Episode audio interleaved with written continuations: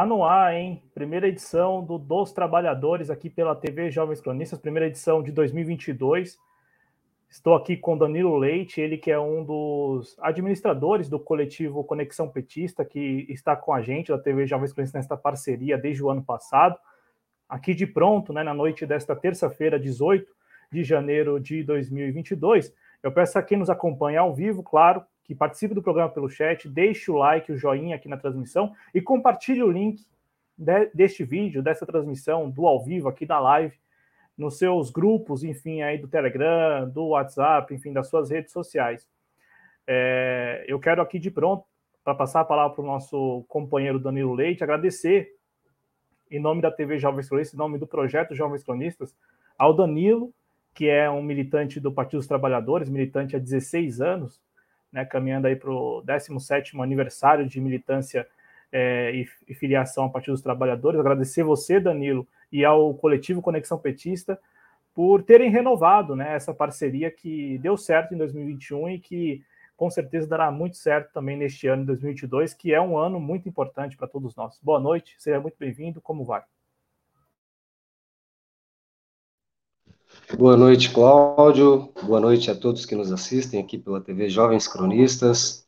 É uma honra, é uma satisfação muito grande para mim, Cláudio, estar mais uma vez aqui, é, né, participando do programa dos trabalhadores e contribuindo é, com essa nossa, com essa nossa, com esse nosso papo de militância, né, essa conversa que nós temos aí a cada 15 dias com, com, com o pessoal do partido, né, com os militantes do partido, com com quem se importa com o Partido dos Trabalhadores e que, enfim, nesse ano de 2022 estará muito engajado na luta para derrubar esse desgoverno, né, Cláudio? Então, para mim é uma satisfação muito grande estar participando desse projeto junto com vocês, com Conexão Petista, né? E é isso. Espero que a gente tenha um ótimo ano de 2022, com muitas lutas e muitas vitórias para o campo progressista. Importante, importante, Danilo Leite, importante o seu recado aqui na transmissão da TV Jovens Cronistas. Eu não, não sei, Danilo, você pode me confirmar, mas é, sabe me dizer se o canal do Conexão Petista também está retransmitindo a live? Você... Hoje não, hoje não, Cláudio, porque nós estamos com um pequeno problema. O, Marcos, que é quem faz essa retransmissão, ele está é, tá com suspeita de Covid, e aí está bem. É, né, sofrendo um pouco com os efeitos, né? E tá de molho em casa, não, não tá conseguindo fazer essa retransmissão. Eu também tive alguns problemas técnicos até antes agora, né, do, de começar o programa, e também não, não vou fazer essa retransmissão hoje. Mas depois é, a gente, enfim, trabalha os links aí e disponibiliza no nosso canal também. É isso aí. E de pronto aqui, né, nosso desejo aí de pronta recuperação para o para o companheiro lá do Conexão Petista que faz, né? Que faz a retransmissão. A gente até elogia sempre aqui, né? Porque é bem pontual a retransmissão lá no, no canal do Conexão Petista. Então, para a gente começar o programa aqui sem, sem mais voltas, né? Só registrar que você que ainda não conhece o coletivo Conexão Petista, conheça nas redes sociais, né? É muito fácil de encontrar no Twitter, no Instagram e também aqui no YouTube, principalmente aqui no YouTube. Vamos lá, Danilo, vamos falar das articulações do Partido dos Trabalhadores aí para as eleições de outubro, né? Você que na, na, reta final de 2021 a gente não conseguiu é, realizar o programa, né? E, e aí a reta final de 2021 foi marcada pela história, né? Pelo nascimento da história de que o, o ex-presidente Lula estaria disposto a compor uma chapa presidencial com o Geraldo Alckmin, né, ex-governador de São Paulo, um dos fundadores do PSDB e um adversário histórico do Partido dos Trabalhadores, do próprio ex-presidente Lula. Né?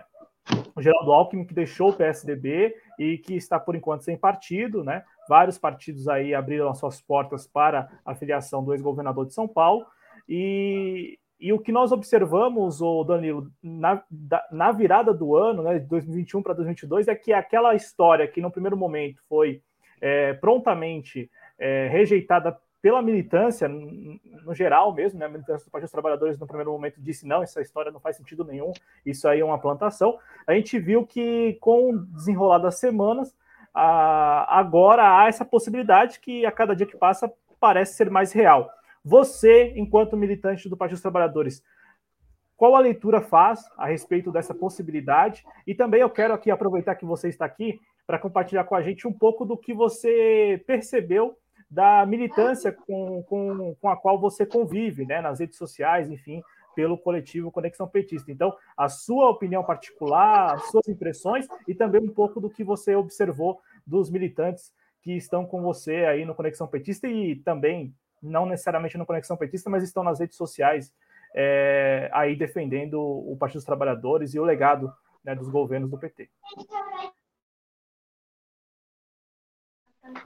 Então, Cláudio, na verdade, assim, a gente muito tem debatido a respeito dessa questão, né, do, do, do vice-presidente, da, de uma possível chapa do Lula é, com a vice-presidência é, sendo ocupada pelo Geraldo Alckmin, e assim, é, dentro da militância a gente percebe que houve sim, né, uma grande rejeição, porque na verdade o Alckmin ele não é o vice dos sonhos de nenhum petista, né, a gente tem um, é, acho que todo petista é, tinha essa, tem, né, essa, essa vontade de compor uma chapa com pessoas que entendem é, a importância do que foi um governo Lula, do que foi um governo do PT, né, e, enfim, que reconheça o trabalho que foi feito.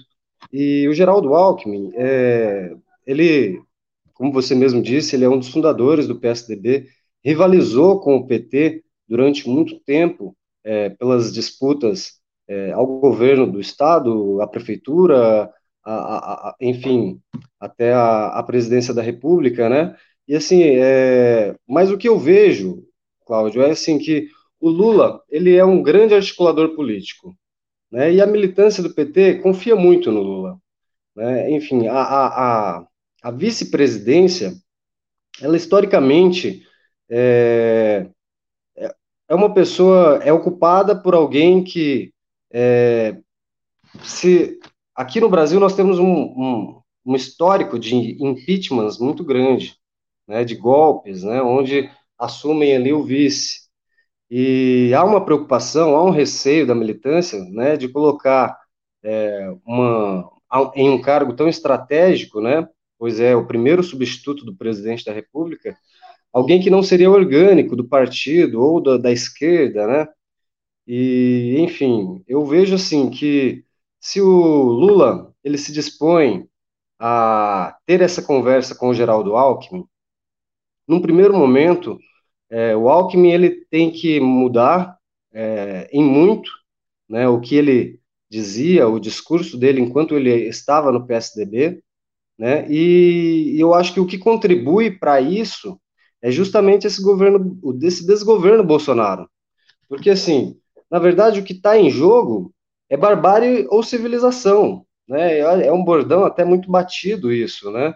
E, assim, a gente percebe que se o Bolsonaro, é, ele, enfim, vai se candidatar novamente ou não vai, né? A gente ainda não, ainda não temos nem essa, essa posição ao certo. Mas, assim, se, se quem for fazer o contraponto ao Bolsonaro é, representar a democracia, é, conseguir aglutinar mais forças ao seu redor do que uma chapa pura, eu acho que tem mais chances de vencer o Bolsonaro e de ter um governo estável depois.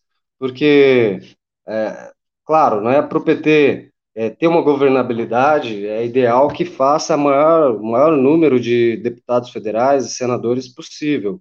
Mas a gente sabe muito bem que no Congresso é um pouco difícil de você mudar de uma eleição para outra uma renovação tão grande assim, né? E hoje o PT, apesar de ter uma grande bancada, a esquerda ela não tem uma grande bancada.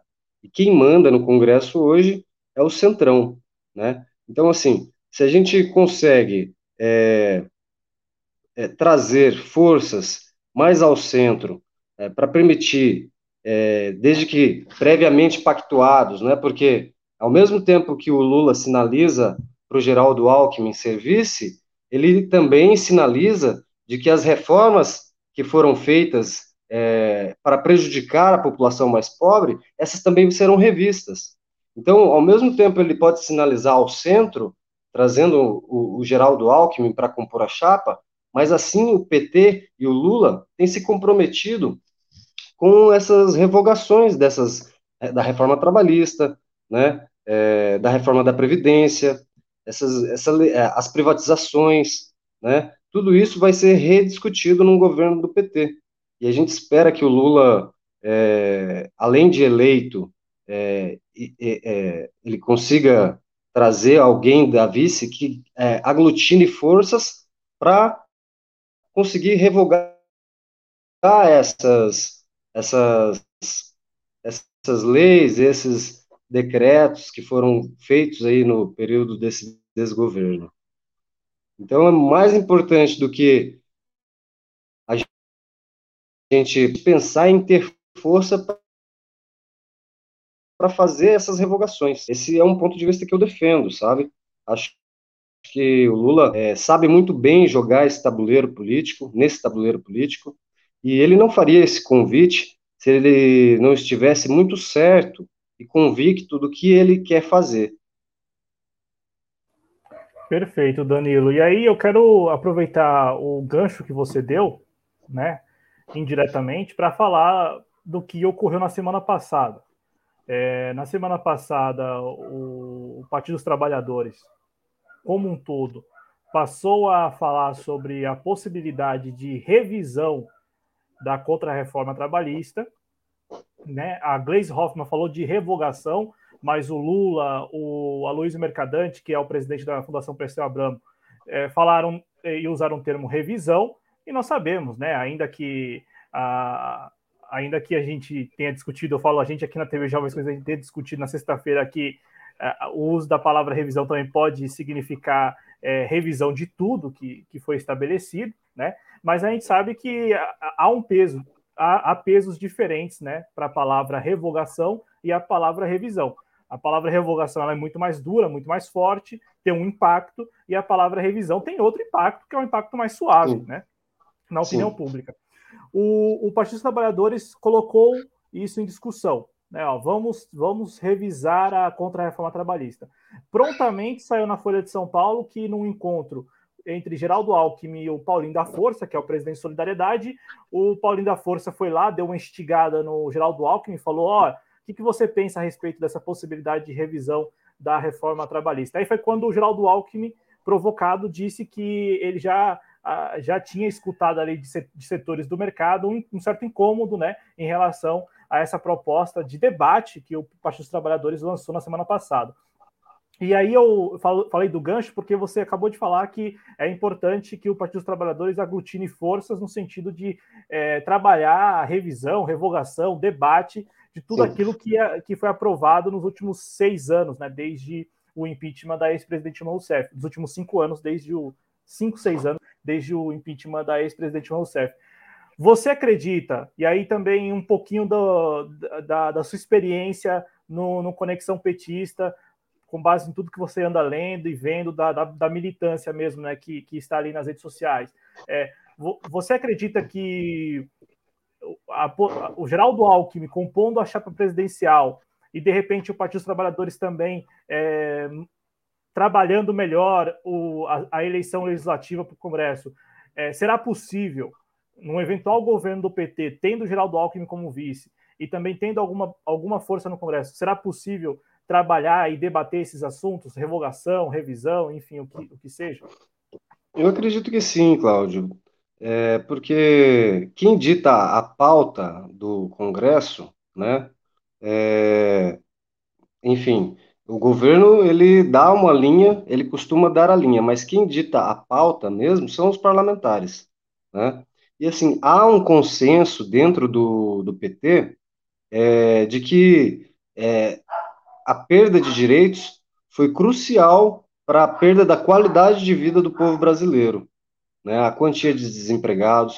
E o que a reforma trabalhista ela previa, o que é o intuito dela era desonerar a folha de pagamentos para poder gerar mais empregos. Isso não aconteceu. Isso não aconteceu.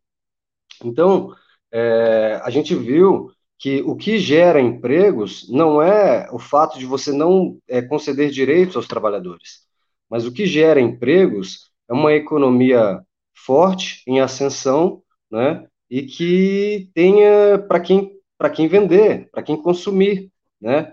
E por isso que eu digo, as políticas salariais do, do governo do PT, dos governos do PT, sempre previram é, um aumento real do salário mínimo.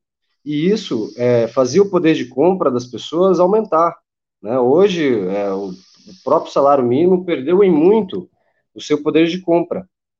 Então, é, a partir desse ponto, a gente tem que, com uh, uma mobilização parlamentar, pelo menos isso eu tenho certeza que vai partir do PT, é, esse intuito de se revisar ou revogar uh, essas, essas leis que foram tão prejudiciais, é, isso, independente é, do. Claro que o governo Lula vai apoiar, com certeza, mas é, enfim, eu acho que é um amadurecimento da sociedade brasileira que viu essa experiência né, de não ter direitos e achou isso tudo péssimo. Né? Então, é, com, com uma bancada forte, é, precisamos, claro, eleger muito mais deputados, não só o PT eleger deputados e, e senadores, mas todos os partidos do campo progressista é, aumentar a sua bancada, para que ali no cômputo geral dos deputados a gente consiga ter a força necessária para se é, levantar esse debate. Eu acho que principalmente é, o Lula, claro, ele vai bater muito nessa tecla, vai insistir nisso, mas os nossos deputados, eles têm que assumir essa bandeira, de já na eleição é, se dispor a colocar isso né, é, na campanha, de que tem o compromisso de rever todas essas leis, é, que foram prejudiciais aí a, ao povo, né? A reforma trabalhista, a reforma da previdência. É, acho que ninguém está satisfeito, né? A não ser os grandes empresários. Esses sim estão satisfeitos, mas ninguém, o povo, o trabalhador, ninguém está satisfeito mais com, a, com essa nova legislação. Não mesmo, né? É, não mesmo. Tanto é que ainda inclua aí a, o teto de gasto, se for possível também. Eu, eu tenho algumas propostas aí para a gente é, revisar, revogar é, a partir de 2023, teto de gastos, é. tentar, tentar ao menos estancar o sucateamento da Petrobras e o desmantelamento da Petrobras, né, que, que está sendo sim, por sim. partes. Enfim, vamos ter muita coisa que, é, que será preciso fazer a partir de 2023 mesmo. É, Cláudio, eu sou eu sou, eu, provavelmente, eu, eu, acho que já teve um programa que eu comentei a respeito disso, sabe? Eu sou um profundo defensor é, das, das, mobilizações democráticas, né? É, de uma organização democrática, da, da, da democracia, né? Da vontade do povo prevalecer. E eu acho que é fundamental para um governo petista futuro que se abra as discussões partindo de plebiscitos ou referendos, sabe? Consulta popular tem que ser regra. A gente precisa estar consultando o povo para discutir isso, né? Porque é, da mesma forma que eu defendo que para uma estatal ser privatizada isso deve passar por, pelo por plebiscito, né? É, e não foi feito. É, eu acredito que um plebiscito popular é, que define é, a revogação é, de uma legislação assim, seria um instrumento não só de é, legitimidade, mas de mobilização e força popular. Eu acho que os, os, essas consultas populares, e o Lula também sabe muito bem disso, porque ele foi o cara que mais fez consulta popular enquanto governo, né? É, essas consultas populares elas são fundamentais, porque é dali que a gente extrai todo o debate, todo, todo é, é, o, o, bom debate, todas as ideias construídas, a gente extrai daí. É das pessoas, é da experiência popular. É quem tem para contribuir com ideias que vai participar e vai debater. Então, eu acho que, por uma questão de legitimidade, antes de tudo, o Lula ele tem que propor isso. Propor um plebiscito é, no sentido de revogação das privatizações, né, da forma como estão fazendo, né, esse esse desmantelamento da, da Petrobras por, por partes, isso tem que ser revisto, né? E o povo brasileiro é soberano. Eu acho que a decisão do povo ela deve prevalecer, né? É, deve haver um debate. Eu acho que seria muito interessante se houvesse realmente um debate profundo com relação a isso, que todos esses liberais que defendem a privatização é, vão é, debater isso num debate público com as pessoas que defendem a não privatização, né? E a gente, enfim, tirar as melhores é, as melhores decisões daí e decidir é, através de um plebiscito é, se isso deve ser feito ou não, né? Porque assim, no meu ponto de vista, a privatização ela prejudicou muito a economia do Brasil, mas não foi só é, assim, ela se deu com uma falsa, com uma inverdade criada, né, pela Lava Jato e que veio sucateando toda a Petrobras e toda a cadeia produtiva. Então, é, eu acho que fazer um plebiscito com um tempo de debate vai ser muito mais do que simplesmente revogar essas privatizações. Vai ser passar a, essa história recente do Brasil a limpo, sabe? Você apontar o que, que foi feito realmente para que a gente chegasse nesse ponto.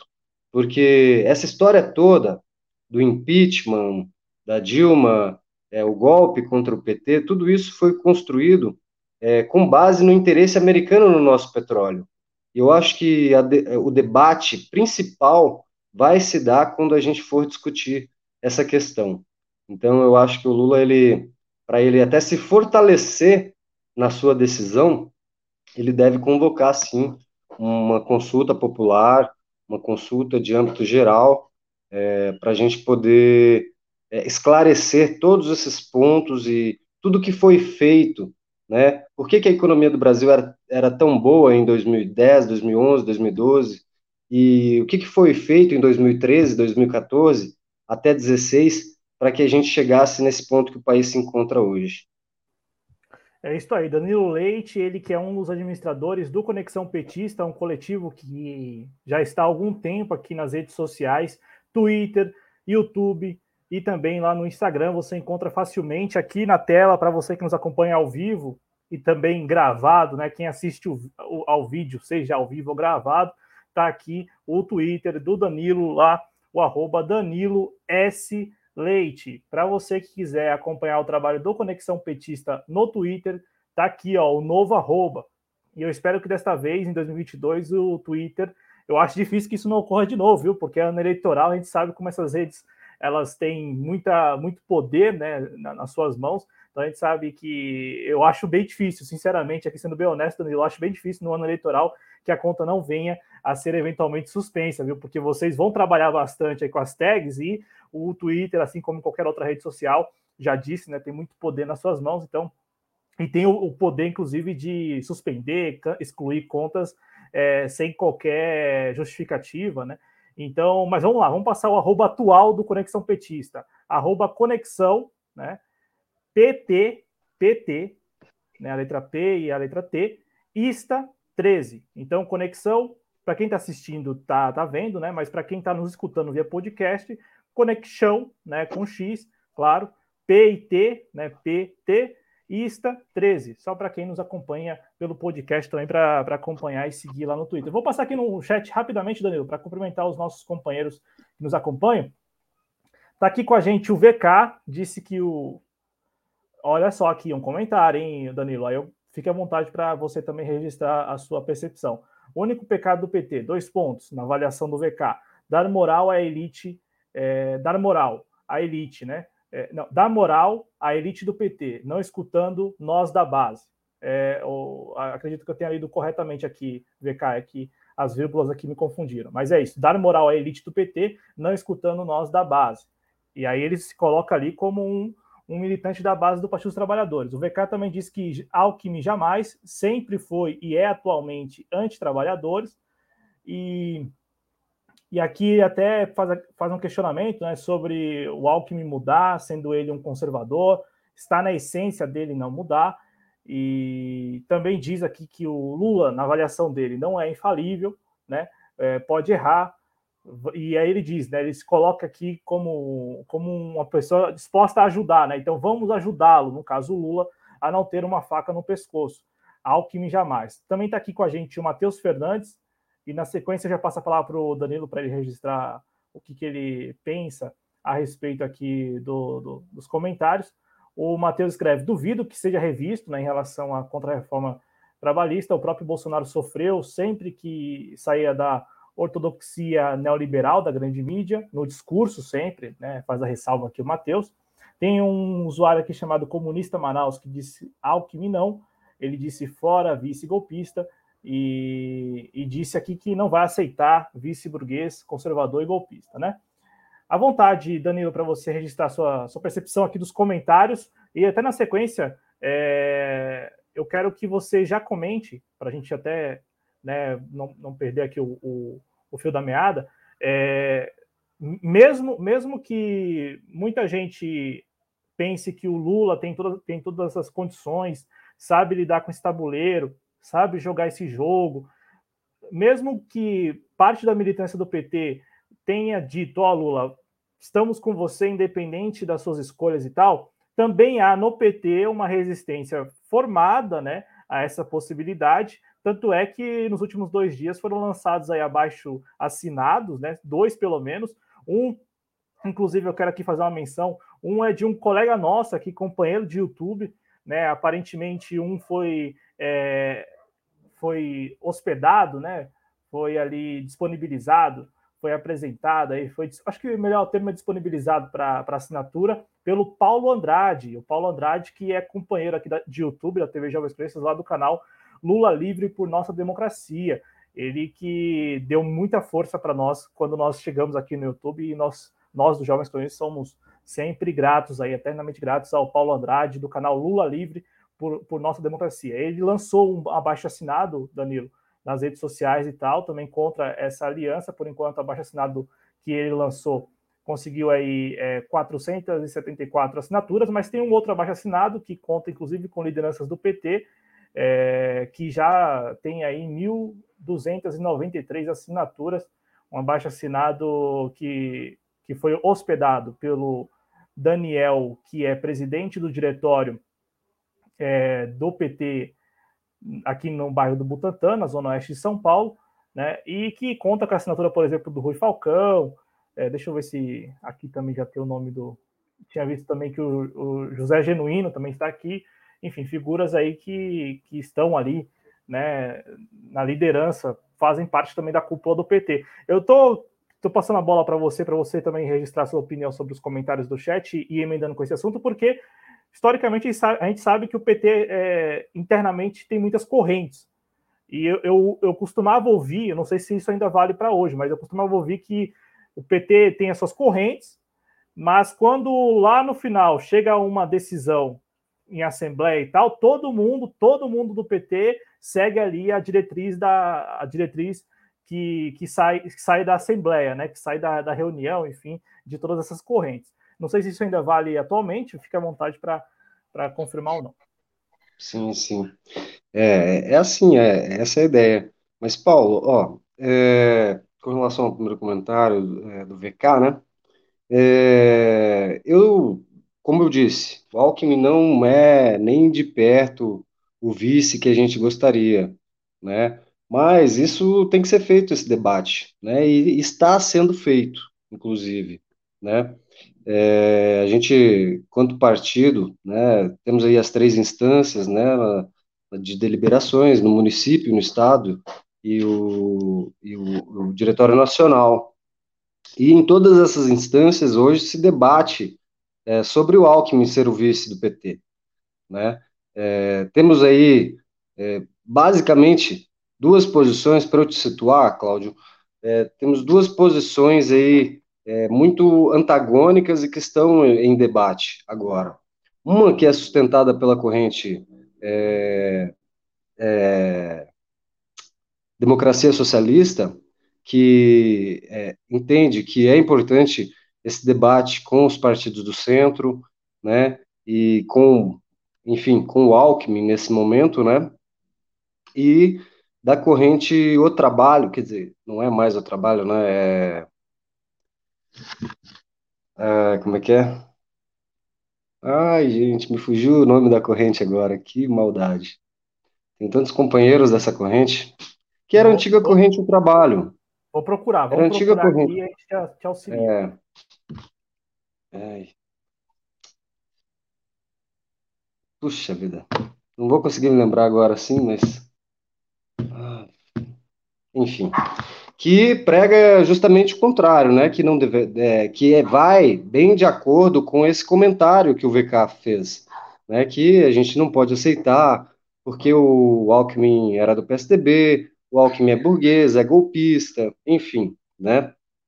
Mas, assim, é, claro, eu, quanto militante do partido, já Inclusive, essa semana é a, é a, minha semana de aniversário do PT.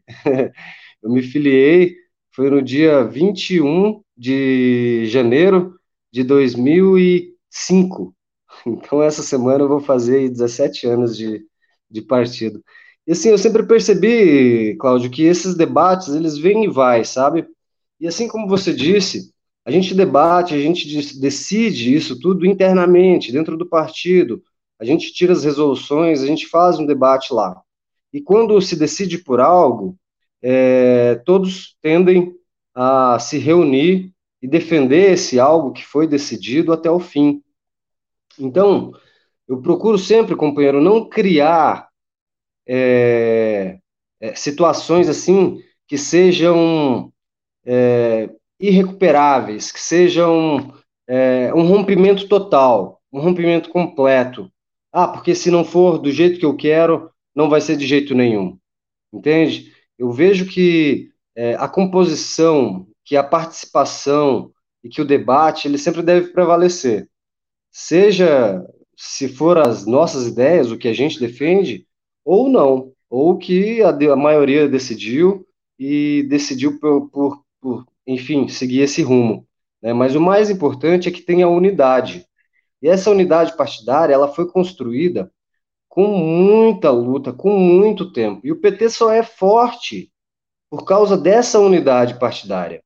Né? Entendeu? O PT ele só consegue mobilizar, é, ter essa, essa, ser esse fenômeno eleitoral até inexplicável por, por grandes sociólogos aí, porque ele conseguiu uma unidade interna de organização e assim que se sobrepõe ao, ao ego de A ou B, né? Pode ser que é, a gente veja agora o Lula como um, um, líder, né, quase que maior que o PT. Tem gente que diz que o Lula é maior que o PT, mas assim, mesmo que o Lula é, tenha suas opiniões, ele também sabe muitas vezes que é importante ele recuar e que ele tem que abraçar aquilo que foi decidido pelo partido. Então, assim, não existe nenhum, ninguém soberano dentro do partido. O que existe é debate, o que existe é, é assim, o embate das forças, e quem, através da deliberação, conseguir mais votos, conseguir, é, enfim, é, vencer numa disputa é, interna do partido, é que vai dar o rumo. Então, assim, para nós que somos da base, para a gente participar e ter uma maior influência nesse debate, que, a gente precisa? Se organizar dentro do partido, participar das discussões, quando tiver o PED, se dispor, colocar o nome à disposição para participar dos diretórios, né? É você trazer mais filiados, é você, é, é, enfim, mobilizar pessoas para estar no, no partido discutindo e deliberando. Então, assim, o, é, quem tiver mais votos dentro do Diretório Nacional é que vai vencer. E não adianta quem ter menos votos é, ficar é, bravo ou não, é, não criar unidade em torno da, da, da, da candidatura. Né? Não adianta, porque assim, se a gente perde, todo mundo vai perder. Né? Agora, se ganha, todo mundo vai ganhar. Então, o PT, ele, ele é muito... Eu, preciso, eu prefiro não é, fazer comentários assim que suponham uma ruptura, porque eu acho que o debate ele tem que ser livre e tem que ser aberto. Né? E, felizmente ou infelizmente, a democracia interna do partido é que vai vencer. É, e pelo que você está falando, então mantém-se aquela máxima de que as correntes elas vão debater o assunto e vai haver uma assembleia, Sim. uma reunião, e aí Sim. o que fica decidido na reunião, todos os militantes, Brasil afora, incorpora, é isso. É isso. Mesmo que venha aí para algumas pessoas que vê de forma indissociável que não tem como engolir o Alckmin, mas se ficar decidido em diretório nacional e se o PSB, ou enfim, o partido que o Alckmin entrar, deliberar dessa forma, sendo indicando o Alckmin a vice, e, e, e o Diretório Nacional do PT aprovar, enfim, eu acho que a gente, quanto militante, não pode criar uma situação que vá prejudicar na campanha. É isso que eu penso. Eu acho que temos muito mais a ganhar estando juntos, né, do que é, haver dissidências, haver rupturas internas dentro do partido. Isso só enfraquece. Danilo, uma curiosidade. O Partido dos Trabalhadores ele dá espaço para a militância de base mesmo, para o filiado aí, seja com 17 anos de militância como você, ou um filiado que tem uma semana, um dia de, de filiação, o PT dá, dá espaço é, para participar desse, debate, por exemplo, que está ocorrendo em relação ao Geraldo Alckmin. O Partido dos Trabalhadores tem instrumentos que, que permitam para este filiado, este militante, participar é, desse, desse debate, dar opinião, enfim, tem instrumentos internamente? Então, Cláudio, eu sempre costumo falar assim que quem faz o partido somos nós, é a militância. Se, se, por exemplo, eu, quanto militante, filiado, estou inconformado com uma situação, eu vou me procurar, vou me reportar ao diretório municipal, vou chamar reunião, né, vou querer participar das reuniões do diretório municipal, vou querer pautar esse assunto, Vou querer que seja deliberado, inclusive, de repente, esse assunto, se for o caso, para encaminhar uma nota ao diretório estadual, é, um ofício ao diretório nacional, enfim. Mas, assim, esse debate, ele sempre vai ser feito. Mas o que que precisa? Basta que o filiado vá atrás. Não adianta é, eu, como filiado, que quero ter uma participação dentro do partido, mas fico só aqui no Twitter é, falando as minhas opiniões e não procuro o partido, não procuro as instâncias partidárias, porque é lá que a gente consegue resolver alguma coisa. É lá dentro do partido que a gente vai debater os encaminhamentos que serão feitos.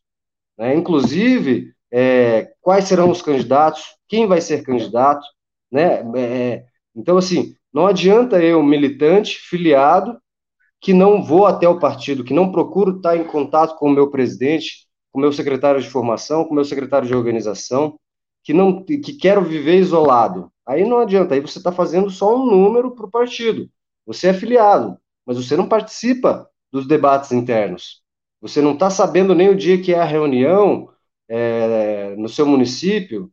Né? Isso são coisas que nós, quanto miliar, é, militantes, filiados, temos que procurar. É só indo atrás, é só buscando. A política, a política a gente faz é assim, é com dedicação, né? Não é simplesmente esperando receber, esperando que a Glaze venha bater aqui na frente da minha casa e me perguntar, ô Danilo, o que, que você acha? Você quer que o Alckmin seja o vice do PT? Isso nunca vai acontecer. Então, assim, se eu quero ser ouvido dentro do partido, eu tenho que me fazer ouvir. Eu tenho que ir nas reuniões, eu tenho que pedir palavra, nunca me foi negada a palavra, Desde os meus 18 anos, quando eu, quando eu fui em reuniões do PT, sempre fiz questão de, de fazer pelo menos uma fala, de dar a minha opinião em alguma coisa, né, porque eu acho que essa construção é uma construção democrática, é uma construção feita a várias mãos, né, e qualquer debate, qualquer diálogo que a gente possa participar e contribuir, eu acho que é muito válido. Então, assim, eu sempre, quando eu fui nas reuniões, sempre quando eu participei das reuniões do partido, nunca me foi negada a palavra, é, sempre fui ouvido, é, sempre, quando precisei colocar em algo em deliberação, é, eu tive a, a, as respostas né, dos meus dirigentes. Então, assim, tem muita gente que gosta de reclamar, mas que não participa da forma que deveria. Eu acho que a gente tem que corrigir isso, até mesmo para fortalecer é, a nossa militância de base, para estar tá ali no pé do presidente. Presidente, cadê nosso secretário de formação fazendo é, palestras, seminários de formação política para a gente. O presidente, como é que vai ficar a nossa chapa de candidatos, sendo que nós temos poucas mulheres filiadas, sendo que nós temos poucos negros filiados? Tudo isso tem que ser pensado pela militância, que tem que colocar a mão na massa, sabe? Se a gente até tem um ditado que é muito é, bem conhecido, eu não vou lembrar quem é o autor, mas é, enfim, é uma, é uma frase que dizia assim: é, aquele que luta um dia, é, ele, é, ele é muito bom, é um homem muito bom. Aquele que luta um ano, alguma coisa assim, né? Não, não me lembro exatamente. Ele é ótimo, mas aquele que luta todos os dias, esse é imprescindível. Então, assim, as pessoas que são imprescindíveis ao partido estão todos os dias discutindo, debatendo o partido e fazendo essa construção. Quem quer participar?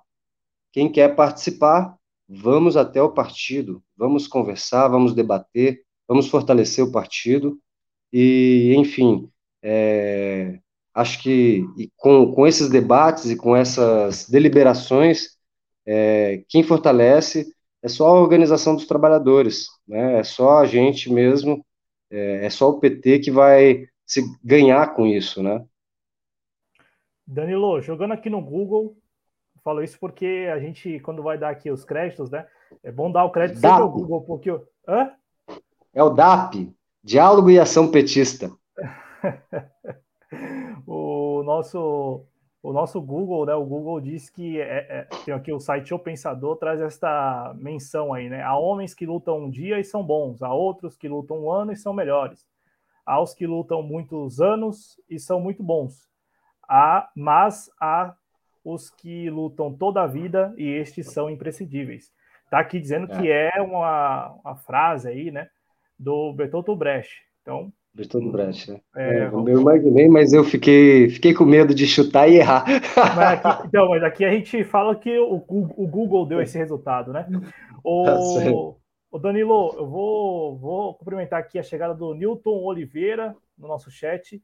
Também mais um é, não sei se é simpatizante do PT, se é filiado, se é militante ou não, mas ele também disse que Alckmin não, ele sempre foi, ele, eu acredito que seja petista, porque ele fala assim, ele sempre foi nosso adversário em São Paulo é. e no Brasil. O, o Danilo, ah, só para dar o um nome, né? Eu tinha dado o nome do Paulo Andrade, né? Que é um autor de um dos abaixo assinados aí contra essa a chapa, né? E tal, contra o Alckmin na chapa. Uhum. O outro que também lançou o abaixo-assinado que conta com a assinatura do Rui Falcão, ex-presidente do Partido dos Trabalhadores, né?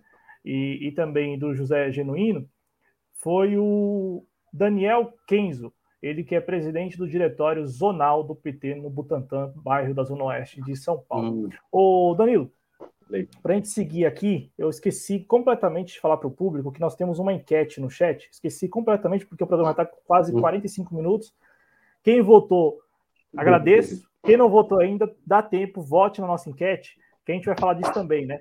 Para você, espectador, espectadora, o PT deve, você, você, eu acho que sim, eu acho que não, deve ou não compor federação partidária, né? Aí com outras legendas. Eu falo isso porque há uma conversa, né? Então, assim como aquilo que lá em novembro era uma, apenas uma conversa, né?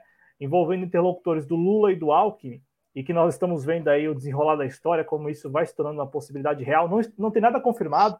O Danilo uhum. até falou como funciona, e agradeço demais aqui por ele ter compartilhado com a gente um pouco da dinâmica interna do Partido dos Trabalhadores, para a gente ter uma ideia mesmo, né? Nós que estamos de fora e tal.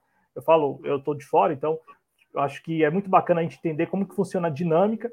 E também o, o próprio ex-presidente Lula que vem verbalizando que a escolha do seu vice cabe ao Partido dos Trabalhadores. Então, é, mesmo que ele dê sinais de que não, não, não teria problemas em ter o Alckmin como vice, ele manda esses sinais, né? O Lula manda esses sinais e tal.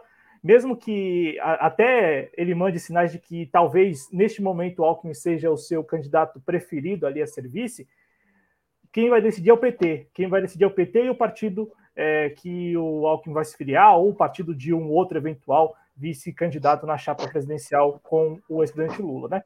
Então, cabe ao Partido dos Trabalhadores, à militância do Partido dos Trabalhadores, segundo o Danilo, decidir isso, e isso com certeza vai ser, já está sendo é, tema de debate interno no, no, Partido dos Trabalhadores e, e vai render pelo menos aí até, até abril, né? talvez até um pouquinho depois de abril, já que a, o Alckmin está sem partido, também está sem cargo público, então ele poderia deixar para decidir isso mais perto ali do, da data final de registro da, da chapa.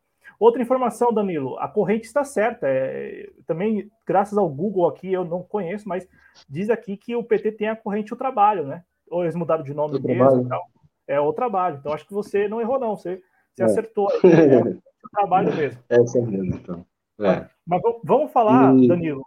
À vontade, à vontade, à vontade.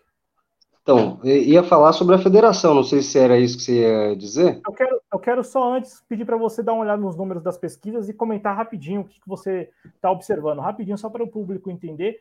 Foram lançadas já três, pelo menos três pesquisas né, no início deste ano de 2022, e aí as três pesquisas que já foram divulgadas até este momento, né, neste início de 2022, mostram Lula com uma dianteira considerável, né, de 20 pontos ou mais de 20 pontos. Está aqui o levantamento, para quem nos acompanha assistindo, né? Tá aqui, nós estamos mostrando o levantamento da Genial Quest, que mostra o Lula com 45 pontos percentuais, Bolsonaro, atual presidente da República, e que pode ser que nem, nem participe do processo eleitoral, com 23, é, 23%, né? O Sérgio Moro, que está aí é, como pré-candidato mesmo à presidência pelo Podemos e tal, com 9%, Ciro Gomes do PDT com 5%, Dória do PSDB com 3%, e aí zeraram nesta, nesta, nesta recente pesquisa do, da Genial Quest, zeraram aí o Rodrigo Pacheco do PSD e o Felipe Dávila do Novo. Também temos aqui o levantamento da, da revista Exame barra Ideia, né? Instituto Ideia. Lula com 41%, Bolsonaro com 24%, Moro com 11%, Ciro com 7%, Dória com 4%, Rodrigo Pacheco já pontua nesta pesquisa com 1%, e Felipe Dávila do Novo também zera. E é, faltou aqui uma pesquisa? Não, tem uma pesquisa também aqui da XP barra IPESP. IPESP que é, é, o refúgio do Ibope, né? O pessoal que trabalhava no Ibope, depois do fechamento do Ibope, correu lá para o IPESP, fundaram o IPESP, né? Vamos lá, é, eu, eu, gosto de fazer essa ressalva porque o IPESP, ele como por ser refúgio do Ibope, em tese seria o Ibope, né? Então, é, só para as pessoas terem uma ideia, porque antigamente se tinha isso, né? As pesquisas que eram consideradas pela opinião pública, Datafolha e Ibope, e as, os outros levantamentos aí as pessoas já não consideravam tanto.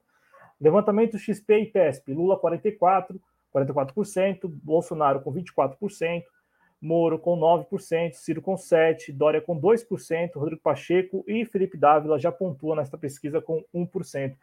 É, Danilo, as três pesquisas divulgadas até este momento elas dão uma frente significativa para o ex-presidente Lula. Você vai ver nessas pesquisas e o que, que você pensa quando as pesquisas são divulgadas assim? Porque ao mesmo tempo em que é, você tem essa dianteira do Lula, você também tem algumas incertezas do lado de lá, como por exemplo a possibilidade do Bolsonaro nem, nem concorrer à reeleição e também essa história que a gente não sabe é, se tem fundo de verdade ou não, né? Que é a possibilidade também do Sérgio Moro de repente abrir mão da pré-candidatura, coisa que ele vem negando.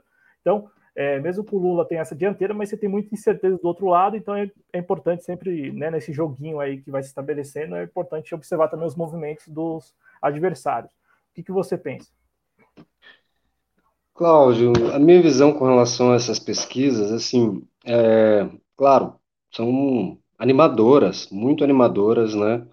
É, que, porque trazem esse, essa conjuntura de até uma possibilidade real de eleição em primeiro turno. Mas é, a gente, quanto militante, é, eu procuro sempre trabalhar da seguinte forma nas campanhas, né? A gente vai pedindo os votos, né? E conforme a pessoa né, ela abre essa possibilidade de votar num segundo turno, né, é, porque muitas vezes tem muita gente que faz isso, que vota num outro candidato, esperando que dê segundo turno para que fique em dois e ele consiga avaliar melhor, né. É, eu acho que nessa campanha vai ser uma campanha diferente, porque assim, é, o Lula ele já foi muito bem avaliado pela população brasileira. O povo conhece o Lula. E há uma, acho que um certo até desespero do povo brasileiro em tirar o Bolsonaro quanto antes de lá. Então, eu acredito que, é, apesar de todas essas pesquisas apontarem é, é, para uma possível eleição no primeiro turno, a militância ela tem que trabalhar no sentido de que é, eleição só se ganha depois de contado o último voto, né? Claro que a gente quer que o Lula se eleja no primeiro turno, mas também, até mais importante do que o Lula se eleger no primeiro turno, é a gente eleger uma bancada grande de deputados e senadores, né? É, eu troco a eleição do Lula em primeiro turno, né? Assim, se fosse possível escolher entre o Lula é, ser eleito no primeiro turno é, com o PT elegendo, digamos, o mesmo número de deputados que tem hoje, ou o Lula sendo eleito em segundo turno, mas com o PT elegendo o dobro de deputados que tem hoje. Com certeza eu preferia que a gente trabalhasse mais essa ideia de ter mais deputados e a eleição do segundo turno do Lula. Mas é, eu vejo que, dentro dessas conjunturas todas, se é, a direita ela ficar realmente partida como está, com Bolsonaro, é, Moro, Dória e o, o Novo, né, é, cada um lançando a sua, lançando a sua candidatura, é, eu vejo que é mais, é, mais, é mais difícil a eleição em primeiro turno. Eu vejo que é mais difícil a eleição em primeiro turno. Agora, se caso Bolsonaro ou Moro desistirem de uma da candidatura, né, é, essa possibilidade ela cresce. Eu vejo que ela cresce porque não é nem porque eu estou dizendo que os eleitores do Bolsonaro ou os eleitores do Moro eles vão votar no PT. Não. Mas muitos desses vão se sentir sem representação. E aí eles deixam de votar porque o seu candidato não está lá. E a gente está falando do Moro, mas são 11% dos votos. E o, o, o, o, eleitor do Moro, muitos deles, não vai votar no Bolsonaro de jeito nenhum, porque vê o Bolsonaro como um traidor. E vice-versa. O do Bolsonaro também não vai votar no Moro, porque vê no Moro um traidor. Então, a, a gente. Eu, essa é, claro, é uma impressão que eu tenho, mas é, enfim, se o trabalho todo for feito bem certinho, né, pela militância, pelos, pelos nossos comitês de campanha, é, a gente vai conseguir eleger o Lula no primeiro turno, que eu acho que é, vai ser muito bom, porque nos estados que houver segundo turno, o Lula ele vai poder direcionar a sua força, a sua mobilização é, para os candidatos do PT, para que a gente também possa eleger o maior número de governadores, né? Então, enfim, trabalho vai se ter até o final de, de outubro, independente de eleição no primeiro turno ou não, porque nos estados sempre é, acontece né, de, de termos candidatos aí na disputa do segundo turno. É isso aí, né, Danilo? E, e assim, ainda que, como você bem pontuou, né, é uma impressão que você tem, né? Porque é. a essa altura do campeonato e também olhando para trás, né? Acho que a gente pode falar que nada é certo, nada, não dá para dar certeza em absolutamente nada, né? Não dá para ter previsibilidade alguma, né? Eu digo porque acho que a eleição de 2018 ela foi categórica, né? Nesse sentido.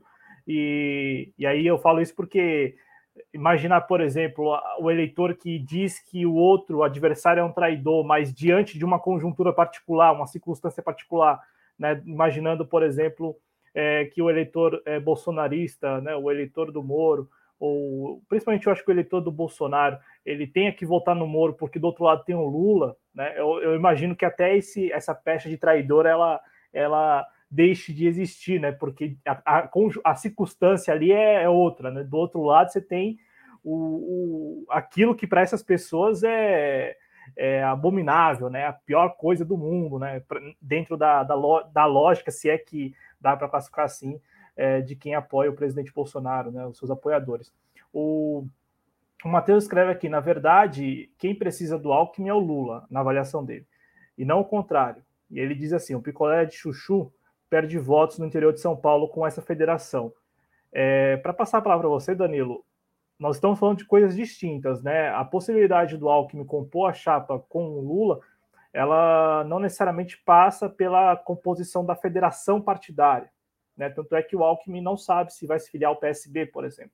Pode ser que se filie a outro partido e venha a ser candidato a vice na chapa do Lula, se é, ficar decidido assim pelo PT e também por, pelo eventual partido do Alckmin. Já a federação, e aí eu quero que o Danilo comente, é, a federação é bem mais abrangente, né, Danilo? Porque a gente está falando de um casamento mesmo por quatro anos, pelo menos. Porque a diferença básica da coligação para a federação é que a federação começa com o resultado das eleições. A coligação termina, né, ou terminava com o resultado das eleições. Então, os candidatos eles se coligavam durante as eleições, e aí terminou as eleições, acabou a coligação. Não necessariamente a coligação ela prosseguia para o ano, é, para os anos né, do mandato.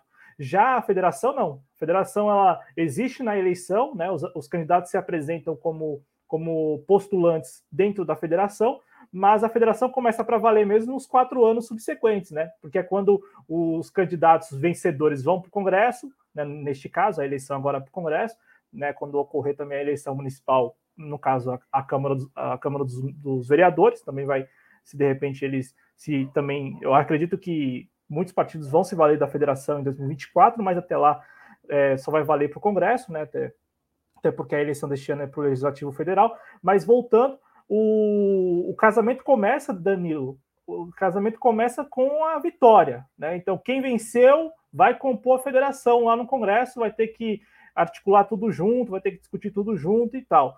O PT, é, inclusive uma decisão interna do PT, está discutindo e estudando a viabilidade de compor uma federação com outros partidos, como o PSB, de repente o PCdoB, ah, até o Partido Verde, de repente, comporia essa é, federação. É, e tem uma reunião marcada para depois de amanhã, dia 20 de janeiro, quinta-feira, tem uma reunião marcada aí é, entre os presidentes do PT, a presidente Gleice Hoffmann, e o presidente do PSB, o Carlos Siqueira. E aí muita gente está falando que esta reunião é para falar sobre esse assunto da federação e tal, como que funcionaria isso. O que, que você, Danilo, pensa a respeito do PT compor uma federação e imaginando o cenário no qual o PT compõe uma federação, Danilo, o, o que você espera né, é, do PT numa federação? Ele manteria, por exemplo, a, a influência que ele tem hoje, graças à sua bancada na Câmara, à sua bancada no Senado, ao seu número de governadores, querendo ou não também o número de prefeitos. Eu falo porque o Partido dos Trabalhadores é um partido muito grande e com representantes aí, muitos representantes. É, você espera que o PT, compondo uma federação, ele mantenha essa influência ou de repente numa federação ele perca, né? de repente ele perca essa influência porque numa federação os partidos estariam em pé de igualdade e aí você tem um outro estatuto. Então, Cláudio, a federação eu acho que é um assunto assim que ainda é um pouco obscuro para a militância do partido, né? Porque é muito recente, né? E ainda foram poucos os debates que eu vi, é, inclusive é, com, com produção de texto, eu acho que ainda foi muito pouco debatido o que, que vai ser a federação. E é um instituto muito importante que foi criado, né? Por quê? Porque, assim, é, já tínhamos definido no Brasil de que o partido, para ter uma representação, para ele poder é, realmente funcionar, ele teria que atingir determinadas metas eleitorais, né? que é a chamada cláusula de barreira, que veio com o intuito de acabar com os partidos de, de aluguel, né, com as siglas de aluguel, que não tem nenhum conteúdo político, que não tem nenhum, nenhuma, nenhuma pauta política, mas que se valem é, de, de, da instituição para, enfim, atender interesses é, políticos momentâneos, né? E ali se valerem é, de, de, fundo eleitoral, de, enfim, dos, dos, dos, dos benefícios, dos direitos que os partidos têm. Então, assim, a federação, o que ela é? Ela é um casamento de quatro anos, com prazo para acabar, caso é, os partidos assim entendam nesse, é, né, no momento que deve acabar, em quatro anos ele termina. É, e que, durante esses quatro anos, essa federação de partidos, ela vai funcionar, é, digamos, é, todas sob um, um mesmo guarda-chuva, né? É, tendo uma, uma unidade. E é isso que me preocupa muito, sabe, Cláudio? Porque, assim, o PT, ele é marcado, é claro, né? Há debates internos, e o PT é um partido que isso realmente funciona, que realmente há debates, né? E que as coisas são deliberadas. Então, assim, é, o PT ele é um partido que ele tem uma unidade muito grande. Você pode ver é, nas votações do Congresso Nacional que quando o partido fecha a questão em determinado assunto, é, dificilmente tem um dissidente, tem alguém que vote contrário ao entendimento do partido. O PT ele sempre, ele geralmente ele vota de forma muito unida. E a criação da federação ela implica é, em uma participação desses debates maior, né? Porque tem ali incluídos outros partidos. O que me preocupa é isso. Se de repente haverá uma essa mesma unidade, né? É, a gente entendendo é, que pela democracia é, a, a, a participação, as deliberações, a votação, a decisão, ela deve ser tomada pelo voto da maioria, é, o que me preocupa é isso. Se de repente outros atores políticos que vierem a fazer uma mesma federação junto com o PT, se esses vão é, realmente ter esse compromisso de votar com o entendimento do partido, com o entendimento é, da maioria, é, conforme o PT sempre fez. Essa é uma preocupação que eu tenho. É, eu não vejo com bons olhos a federação. E nesse caso, ao contrário é, de outros, é, eu concordo muito com o pessoal da, da, da corrente O Trabalho, do Diálogo e Ação Petista, é, que seria uma certa camisa de força é, no PT, porque muitas coisas hoje que o PT é, tem por objetivo e tem por finalidade seriam de certa forma, segurados, podem ser barrados, podem ser é, estancados, digamos assim, por uma formação de uma federação com alguns outros partidos que fogem muito do campo é, do campo de atuação do PT.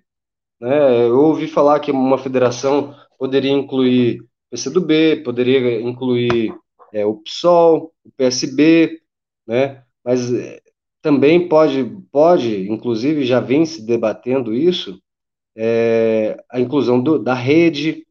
Até eu ouvi falar da possibilidade do cidadania participar. Então aí você vê que o aspecto que antes era de esquerda, centro-esquerda, ele passa a ser de centro. Né? Ele, ele não vai, claro, avançar para a direita, uma centro-direita, mas ele, com uma composição de partidos do centro, é claro que acaba miscigenando um pouco, né? vai é, diminuir um pouco é, essa, enfim, esse, essa finalidade que o, PT, que o PT busca, né? que é uma, uma sociedade socialista, que é uma sociedade é, mais igualitária, com programas sociais, enfim, né? Cabe a gente ver como que vai ser feita essa, essa, essa federação. Mas eu tenho me posicionado contra a criação da, de federação, pelo menos com alguns partidos. Com o PCdoB eu concordo, seria interessante fazer a federação com o PCdoB, até mesmo porque o Partido, o partido Comunista do Brasil ele é, é um partido muito antigo, né, que tem uma história muito grande, e que apesar de hoje é, não ter, é, está passando por esse problema, com a cláusula de barreira, é, é um partido que tem um programa político, né, que tem um conteúdo político verdadeiro. e se, o, se, se for assim deliberado é, pelo Partido Comunista do Brasil é, de, de, de quererem fazer uma federação com o PT, eu não, eu não, eu não meu, se dependesse de mim, não, não teria oposição. se dependesse de mim, o PCdoB seria muito bem-vindo para a gente fazer uma composição com uma federação pelos próximos quatro anos e enfim. Mas os outros partidos eu acho que tem muito ainda para que se que se debater, tem muito que ser conversado. Acho que ainda tem alguns pontos aí que não ficaram muito claros, mas é, o que dá a entender é que tudo vai se ajeitar, né? É, pela lá no, lá quando tivermos as, as prévias, quando o Diretório Nacional se reunir e, enfim, colocar esse tema para debate, que aí a gente vai poder ver é, para que lado que o partido realmente vai. Mas eu também, assim, não acho que é uma coisa assim que vá prejudicar, que vai tornar inviável uma gestão do PT. Também não acho dessa forma, não. Eu acho que a federação, em alguns pontos, ela é interessante, mas tem que ser muito bem observada. É, não, eu ia dizer que eu, eu tenho a impressão, assim, primeiro, né, eu tenho a impressão que o Partido dos Trabalhadores é, talvez esteja cogitando a possibilidade de uma federação, imaginando um, um terceiro governo Lula, e aí com a federação você amarra os partidos no Congresso né, é. a estarem do seu lado. Agora, é, eu também tenho, a, a, assim como eu tenho essa impressão em relação ao PT, eu tenho a impressão de que os próprios partidos, a, os dirigentes, estão com dificuldade em, em, colocar no papel ali como que vai funcionar a relação dentro do partido, dentro da federação. Eu acho que por, é até por isso que nenhuma federação ainda foi lançada. É, porque eles, eu estou sentindo uma dificuldade em colocar no papel como que vai funcionar. Porque, é, assim como o Partido dos Trabalhadores é um partido gigante, né, é, tem aí o recall de ter governado o país já por, por, três governos, né? No caso, ganhou quatro eleições, mas governou mesmo três, três mandatos. É, e, e, e, tem o ex-presidente Lula liderando as pesquisas. Mas mesmo assim, você tem um, você pode contar nessa, nessa composição de federação com o PSB, que também é um partido grande. Não, não é do tamanho do PT, mas tem governadores, tem prefeitos, tem também uma boa bancada na Câmara, né? Então eu, eu fico imaginando como que vai funcionar a relação entre os partidos, né? Dentro de uma composição de, de federação. Parece que eles estão com dificuldade mesmo, né, Dani? É, é porque assim, você imagina, né? Cada partido tem o seu estatuto próprio, né? tem o seu entendimento próprio, né? E aí, de repente, agora, com a criação de uma federação, é você é, relegar um segundo plano o estatuto do partido e a criação de um, um uma constituição, um, um, um contrato, estatuto, né? entre um estatuto entre esses partidos é, que seja de acordo de todos, então é uma dificuldade muito grande, realmente, porque assim, tem coisas que o PT acha que deve ser por um caminho, tem coisas que o PSD acha que deve ser por outro, e assim por diante. Cada partido tem a sua, a sua ideologia, né, a sua forma de ver o mundo, e eu acho que é uma dificuldade que vai é, se arrastar ainda durante um tempo. Eu, Cláudio, acredito muito que o PCdoB venha é, compor uma federação com o PT, até mesmo por causa da, da lei da cláusula de barreira, né? Mas, é, com relação aos outros partidos, acredito que é, o PT ele vai, vai privilegiar as alianças. Alianças, sim.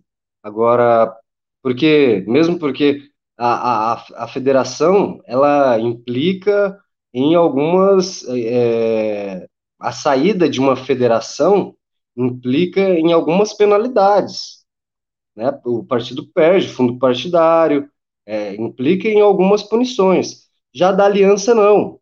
Se você desfaz a aliança, não tem penalidade nenhuma. Então, por isso que, assim, é, o PT, a, a federação, ele vai trazer como se fosse uma família, vai trazer, vai colocar os partidos mais alinhados dentro da federação.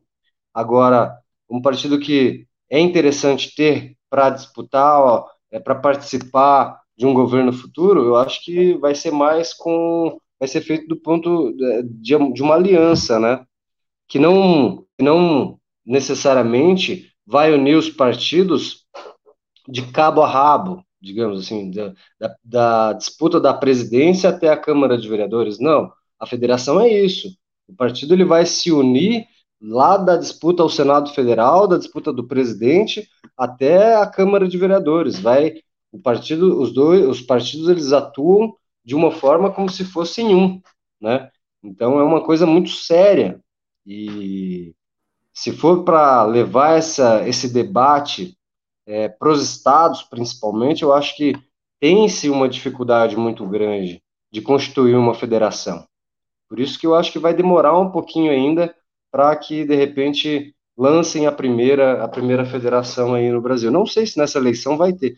Pode ser que eu, acredito que o PCdoB, porque o PCdoB e o PSOL, eles vão ter essa, essa necessidade por causa da cláusula de barreira. Mas outros partidos, igual o PDT, PSB, esses aí eu acho que vai ficar para um segundo, terceiro momento uma discussão desse, desse sentido. E, e, é isso, né? Tudo tem o ônus e o bônus, né? Então, ao mesmo tempo é. que você tem o, o bônus de amarrar todo mundo ali e de repente você tendo poder de influência dentro da federação, você impor a, a, a sua ideia e os outros te seguirem, esse é o bônus, né? O ônus, como você bem colocou, é se você não consegue garantir no estatuto que você vai ter influência sobre os outros, e aí os outros terem influência sobre você. aí, e, e, você tem pois que se é. sujeitar a seguir o que foi determinado, ou, como você colocou, se deixar eventualmente uma federação é, ter que arcar com, a, com, a, com as punições. E em relação com o prejuízo. Ô Danilo, em relação aos dois partidos que estão mesmo precisando da federação, né? Não por acaso o PCdoB foi o principal patrocinador da, da derrubada do veto que criou a federação, né? É, e isso, claro, passa muito, principalmente, né, pelas cotas de fundo partidário e fundo eleitoral, porque o partido deixar de existir, como você falou, o PCdoB é um partido histórico, não vai deixar de existir se, se, se, não, se não tiver nenhum é, se não puder contar com nenhum representante no Congresso, não vai deixar de existir por isso, não vai deixar também de existir se não, não receber as cotas. É que a estratégia eleitoral do partido precisa funcionar e eles precisam dos recursos. Então, é, a cláusula de barreira ela, ela é. Ela, é, ela, é, ela, é, ela tem esse objetivo, né, de cercear o acesso às cotas. E tem muito partido que está lidando com isso com, não, não digo com tranquilidade, porque nenhum partido deve lidar com tranquilidade sem recursos, né? Não é, não é, não é tão, é. não deve ser fácil. Agora, deixar de existir é, é, algo assim que, como você colocou, é muito difícil de imaginar, porque são partidos históricos. Mas esses dois partidos é. precisam de partidos maiores, né, para compor a federação. Eles dois só, eles dois não não iriam compor sozinhos uma federação. Não por acaso estão procurando o PT ou o PSB, né, para poder é, dar uma forcinha e, e garantir que vão ultrapassar a cláusula de barreira também em 2022, porque se os dois o, se unem, o, talvez não alcancem, né, o Danilo? Deixa eu, deixa eu fazer um, um, parágrafo, um parênteses, parênteses aqui. É, até gostaria de saber melhor também, porque assim, eu vejo o PSOL ele batendo muito é, nessa questão de que, ah, não aceitaria o Alckmin sendo vice do, do, do Lula, né? É, mas e como que, como que será, né? É, o PSOL tendo que debater agora a formação é, de uma federação. Primeiro, debater se eles vão conseguir sozinhos ir para a eleição e atingir as metas do, da barre, do, da, das cláusulas de barreira, para não extinguir, né? Segundo, se eles verem que não é viável é, não formar uma federação. Né? Se eles veem, não, poxa, sem a federação a gente não vai conseguir é, é, resistir. Né? Então a gente precisa compor uma federação. Como que eles vão exigir uma situação assim, né? Não, é, vai brigar com o PSB para o PSB não indicar o Alckmin a vice do PT? Ou vai sim dispor com o PT e não criar uma federação é, então, assim, vai, vai ser, um, vai ser um, um debate bem tenso pelo lado do PSOL com relação a isso, porque eles, de certa forma, vão ter que engolir algum sapo. Alguns sapos vão ter que ser engolidos, não tem como. Né? Não dá para se ter tudo. ainda mais quando o partido é, precisa né, é, de uma ajuda é, com, com a composição de uma federação, porque, sinceramente, eu não vejo que a sociedade brasileira mudou tanto ao ponto de que teremos aí um partido de esquerda que vai fazer uma votação é, completamente fora do normal do que já vem sendo feita. Quem tem a capacidade de fazer isso é o PT. Os demais partidos de esquerda, eu não vejo com essa capacidade de destoar tanto, não. E os números que se apresentam é, desses partidos indicam que serão barrados, serão barrados. Então, eu acho que o PSOL ele tem que sentar, pôr o pé no chão, entender o que está se passando, para não se indispor futuramente, entendeu? Para não se indispor futuramente e de repente ter que é, aí sim engolir sapos e ter que aceitar qualquer coisa, porque senão, é, enfim, desanda todo, é, perde-se toda a organização partidária, todo o, o fundo eleitoral, tudo, enfim, né? PSOL ele vai ter que vai ter que vai ter que se alinhar com algumas com alguns debates aí, seja com o PT, seja com o PSB. É isso aí. Estamos aqui conversando com o Danilo Leite, ele que é um dos administradores do coletivo Conexão Petista aqui nas redes sociais, está com a gente alguns programas já, né? O quero dizer que o dos trabalhadores, o programa dos trabalhadores, ele foi lançado ainda em 2021 né? Este é o nosso sexto programa já é, do programa dos trabalhadores. Então, primeiro em 2022, cinco em 2021, primeiro em 2022. Como o Danilo disse no início do programa, eu vou repetir aqui. O programa, por enquanto, se mantém quinzenal. Então, uma terça sim, uma terça não. A gente está vendo aí se vai continuar nessa faixa horária das 19h30, das 19 horas, 20 horas. A gente vai sempre avisando vocês com antecedência. E nós temos estreias para este ano de 2022, né? Uma delas a gente vai fazer neste programa agora, Danilo. Então, vamos passar aqui para o nosso novo quadro, né, aqui do programa, que é o quadro Bombou nas redes, aí com algumas tags do coletivo Conexão Petista nos últimos dias.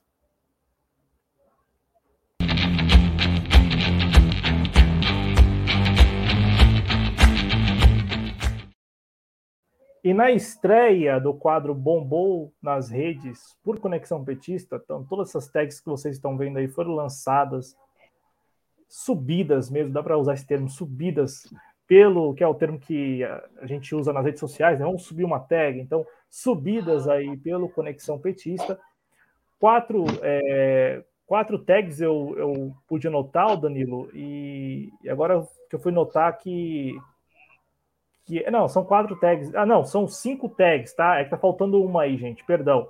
Perdão, tá faltando uma na, na arte, né? Como é estreia, então peço desculpas a vocês, mas vamos lá. Vamos comentar uma por uma rapidinho, Danilo. Vamos, vamos começar vamos. por essa aí. Hashtag Feliz 2000, 2000 e Lula, é isso, né? Isso, isso. Feliz 2000 e Lula foi a nossa última tag votada do ano passado. É, a gente decidiu lá no Conexão que né, nesse meio período é, de Natal, Ano Novo, início do ano aí, a gente ia dar um tempo com, com as sugestões e com as votações. E a Feliz 2000 Lula foi a última do, do ano passado que foi deliberada, né? Aí depois ainda neste ano, é, é no ano passado nós tivemos é, cerveja picanha e Lula 2022 que foi que já estava rolando, né? E a gente aderiu. Lula 13 também que nós aderimos e que essa Lula 13 acho que foi bem no bem na virada que foi que foi usada, porque a gente começou o ano já digitando Lula 13, né? Porque como chegamos no ano de 2022 e o Bolsonaro ele ele acabou se transferindo para um partido que a numeração condiz com esse ano, né? Então a gente buscou evitar fazer essa ligação ao número, ao referido número. E, e aí substituímos, né? É, que bacana a engenharia, pra... viu? Que bacana a engenharia de vocês aí. Eu, assim, estava aqui esperando pela explicação aí e tal, mas bacana a engenharia, vocês pensaram em tudo, né? Aí a gente começou o ano com Lula 13, né? É, entre o Natal e Ano Novo teve essa Haddad Governador 13, porque essa, na verdade, foi uma tag que é, nós, quanto coletivo, a, adotamos ela em conversa com outros coletivos virtuais, né, com outras pessoas aí que também defendem o PT nas redes, é, o Petistas pela Democracia, é, temos o. Ah, tem o Conect. O, ah, como é que é? Conecta Redes, da TT. Enfim, tem o, o Fines, da Sandra. É, um grupo, temos assim um grupo de coletivos, né, onde vários coletivos a gente entendeu que seria menos desgastante, né, entre Natal, Ano Novo, nesse início de ano, é, ao invés de a gente fazer as votações, a gente colocar essas aí como padrão, né, por duas ou três semanas. Então, a Haddad Governador 13 a gente usou durante um bom tempo e Lula 13 também. Para assim, gerar entretenimento, né? Rapidinho, Danilo, é, você tem como comentar também essa, as articulações aqui rapidinho no estado de São Paulo, porque o Fernando Haddad, assim, a grosso modo, o Fernando Haddad quer tirar todo mundo que estiver à frente dele do caminho para poder ele. É, eu falo isso porque ele também esteve participando das conversas aí de Lula e Alckmin, né? Ele também é, tem conversado com o Márcio França, que é um postulante também ao governo de São Paulo. Então, assim, a grosso modo, está o Fernando Haddad querendo tirar da frente aqueles os possíveis adversários. Então, já tirou o Alckmin, de repente tirar o Márcio França. É, você que também está aqui em São Paulo, como que você vê essa estratégia? e também, querendo ou não, a chegada desses candidatos mais bolsonaristas mesmo, como o Arthur Weintraub e o Tarcísio Gomes, que estão também se colocando aí como pré-candidatos ao governo de São Paulo. Eu acho que o que forçou essa posição é, do PT em São Paulo e do Haddad, né, em querer aglutinar forças aí com, como você disse, com o Márcio França, com, com, com o pessoal, é porque, assim, na primeira campanha, digo, na primeira pesquisa que houve ao governo do estado e que mostrou um potencial de vitória ao Haddad, né, é, já criou-se essa, essa ideia de que o Haddad, isso foi acolhido automaticamente muito forte pela militância, principalmente a militância do Twitter.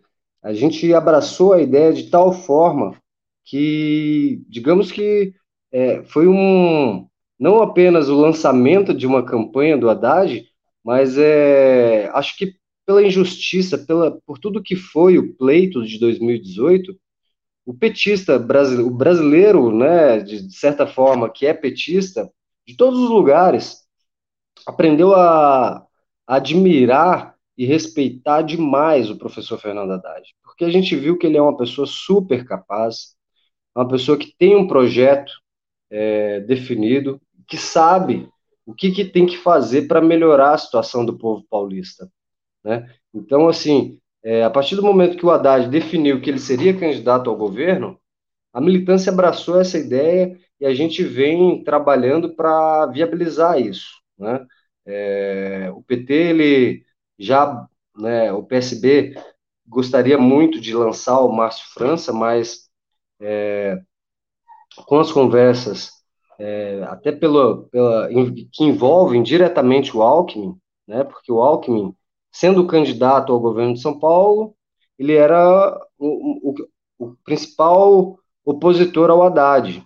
Ele saindo dessa disputa para apoiar o Lula, é, o Haddad, né, ele se fortalece.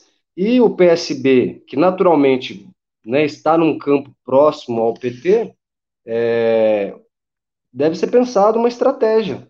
Deve ser pensado uma estratégia para o governo de São Paulo. Não digo que o Márcio França, é, é, de repente, é, possa. A, acredito que o mais natural é que ele vá ao Senado e o PT apoie ele ao Senado, em troca do apoio ao Haddad ao governo. E é assim que se fazem as alianças, as composições. É todos os jogos, é, o interesse né, de quem dos atores políticos que, que, que estão dispostos a participar. E o Haddad, ele já demonstrou que ele tem interesse, que ele quer participar, e o PT também não, não vai abrir mão, porque é, é um quadro, é um dos melhores quadros que nós temos no partido, e é totalmente legítima a, a vontade do professor em se candidatar ao governo do Estado. Depois do que foi a eleição de 2018, tudo que o Haddad passou, ele pode escolher o que ele quiser, que a militância vai abraçar e vai apoiar, e, enfim, eu acho que cabe ao PT tentar viabilizar isso da, da melhor forma possível. Danilo, você deve ter reparado, a nossa produção foi rápida aqui e colocou lá a quinta tag para você comentar também na estreia do, bom, do Bumbum nas redes.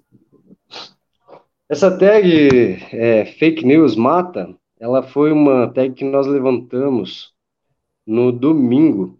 É, foi também uma tag que partiu é, desse grupo é, dos coletivos, né, onde a gente é, entendeu que era um momento que a gente tinha que pautar essa questão do Twitter é, em não em não derrubar os posts é, que fazem, que propagam fake news, né, em não derrubar as contas de pessoas famosas que estão propagando fake news, né?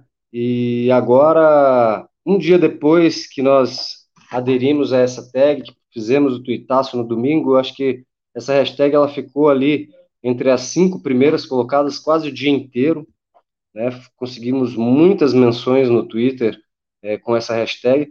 No outro dia, o Twitter ele incluiu um botão ali para se denunciar conteúdo falso, né? Para se se denunciar fake news. Eu acho que é um, é um passo pequeno, né? Eu acho que foi uma, uma resposta rápida que o Twitter deu para esse tuitaço e para esses protestos. É, mas, enfim, a gente, eu vejo que é, para um, uma plataforma que até pouco tempo atrás estava tão abraçada ao bolsonarismo, foi uma decisão muito rápida e não, foi uma decisão difícil deles implementarem esse serviço. Mas, enfim, né, é, a gente conseguiu, o objetivo foi alcançado, né, e, enfim, é, mais uma forma aí de todos nós que temos uma compreensão mínima é, do, que é, do que é verdade, do que não é verdade, a gente vai poder estar tá denunciando isso nos canais ali no Twitter para que não se faça como foi feito em 2018, né? Onde se usam, se usaram as redes sociais é, de uma forma perversa, de uma forma criminosa para eleger o, o Bolsonaro. Esperamos que surta algum efeito, né? É, aparentemente surtiu e foi rápido, né? Bem ao tempo das redes sociais, mesmo assim, tudo muito rápido, é. né, Danilo? É, pode-se dizer que do dia para a noite mesmo, né? Da, da noite, é. no caso, da noite para o dia, da noite de domingo para é. segunda-feira. Foi muito rápido, né? Vou passar muito aqui rápido. no chat. Ô, Danilo, tem, chegou um, um companheiro aqui, o, é, o Geraldo. Ele diz que é filiado. Ah, sou, ele diz assim: sou filiado ao partido qual para ser um candidato estadual. Aí eu não, não entendi aqui o comentário, você entendeu? Será que ele está perguntando como faz para ser um candidato a deputado estadual? Se ele for, se ele quiser ser candidato a deputado estadual, ele tem que estar tá mais presente na sede do partido, né? Tem que estar tá colocando o seu nome à disposição, conversar com os dirigentes, né? Com o secretário de organização, nosso secretário de formação, sabe? Ter, conhecer essas pessoas, ir atrás dessas pessoas, do nosso presidente estadual, sabe? E se dispor, mostrar a viabilidade de uma campanha, mostrar que é possível é, ele se organizar e ir atrás dessa, desse objetivo, né? É, eu, eu, acredito que é, o PT ele, ele não barra as pessoas de serem candidatas, né? Mas você tem que demonstrar que é possível, né? De que tem uma viabilidade, de que você está procurando se organizar é, no, seu, no seu meio, de que você é, demonstre, né? Possa demonstrar que vai trazer votos para o partido. há possibilidade de uma eleição.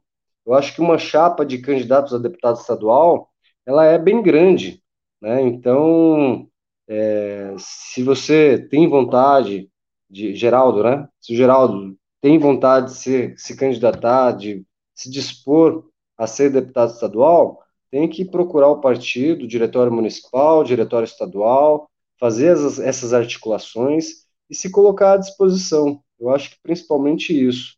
Né? Quem não é visto não é lembrado, né? Então tem que se fazer ser lembrado, estar presente nas reuniões do partido, é, dialogando, debatendo, expondo as suas opiniões sempre que, que possível. Eu acho que era isso que ele perguntou. Não, eu acho que sim. Se não for isso, Geraldo, à vontade também para é, mandar uma nova mensagem. Lembrando que tá aqui o perfil do Danilo lá no Twitter, Danilo. É, arroba Danilo. Lá. É, DM, então, DM aberta. Podem chamar à vontade lá. Então pronto, tá vendo aí, né, Geraldo? Se você tem Twitter ou não. Se você não tiver, procura pelo Instagram, né? O Instagram também tem uma conexão e também tem o próprio Danilo. Mas no Twitter eu acho que é mais fácil, arroba Danilo Twitter é mais fácil. Eu acesso mais o Twitter. É, não, eu percebi esses dias. Esses dias a gente tava conversando sobre, sobre pessoas que estão no Twitter e tal. O Danilo identificava e reconhecia pelo arroba. Então, né? dá uma amostra de, de quanto tempo, né, Danilo? Você, você, você passa mesmo é. ali levantando essas tags e compartilhando as suas ideias com o pessoal lá no Twitter. Ô Danilo, muito obrigado, viu, pela nossa retomada do dos Trabalhadores em 2022. Muito obrigado mesmo, cara. Valeu e até a próxima.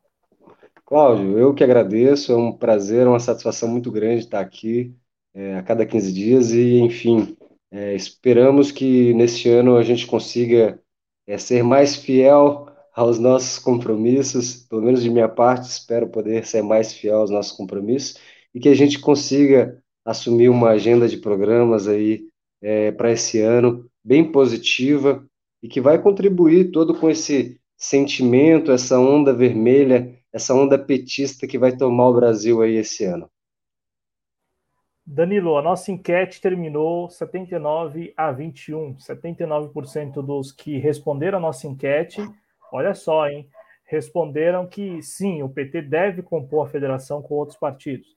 21% dos que responderam nossa enquete disseram que não, o PT não deve compor federação com outros partidos. Então, então está aí o resultado da nossa enquete. Agradeço ao Danilo mais uma vez, desejo saúde a todos aí. Danilo, agradeço também a quem nos acompanhou ao vivo, quem nos acompanha também depois, agradeço mesmo é, a todos vocês e peço a vocês, se puderem, que contribuam financeiramente com o projeto e também é, com Conexão Petista, viu, gente? É, porque é importante se, seguir aí financiando e é um financiamento popular, mesmo um financiamento coletivo. Tanto a TV Jovens Cronistas, que é um veículo independente, alternativo de jornalismo aqui na internet, né, principalmente no YouTube, como também o coletivo Conexão Petista, que reúne aí uma galera, além dos milhares de seguidores nas redes sociais, você tem um núcleo duro ali do Conexão Petista que rala mesmo para subir essas tags e também para engajar a militância do Partido dos Trabalhadores. Agradeço a todos vocês, se cuidem, saúde até a próxima. Boa noite. Valeu. É isso. Boa noite.